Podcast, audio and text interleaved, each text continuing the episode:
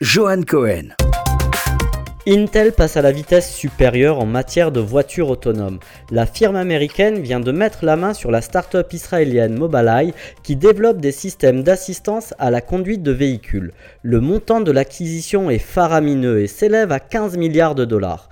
Fondée en 1999 par Ziv Aviram et Amnon Shausha, Mobileye a développé des technologies de reconnaissance de terrain et d'évitement d'obstacles pour les voitures. Les solutions de la start-up israélienne a notamment séduit BMW, Volvo, Buick, Cadillac ou encore General Motors.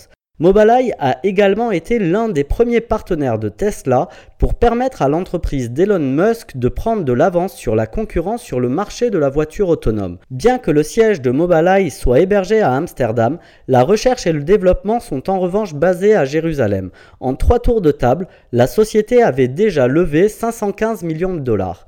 L'intérêt d'Intel pour Mobileye n'est pas nouveau. Depuis l'an passé, les deux entreprises travaillaient ensemble.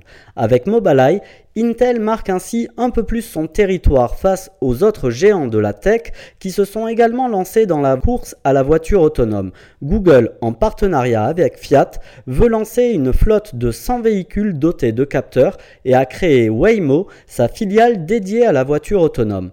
Retrouvez cette chronique et toute l'équipe de la radio RCJ sur l'application Android ou iPhone disponible dans l'App Store ou le Play Store. Bonne semaine.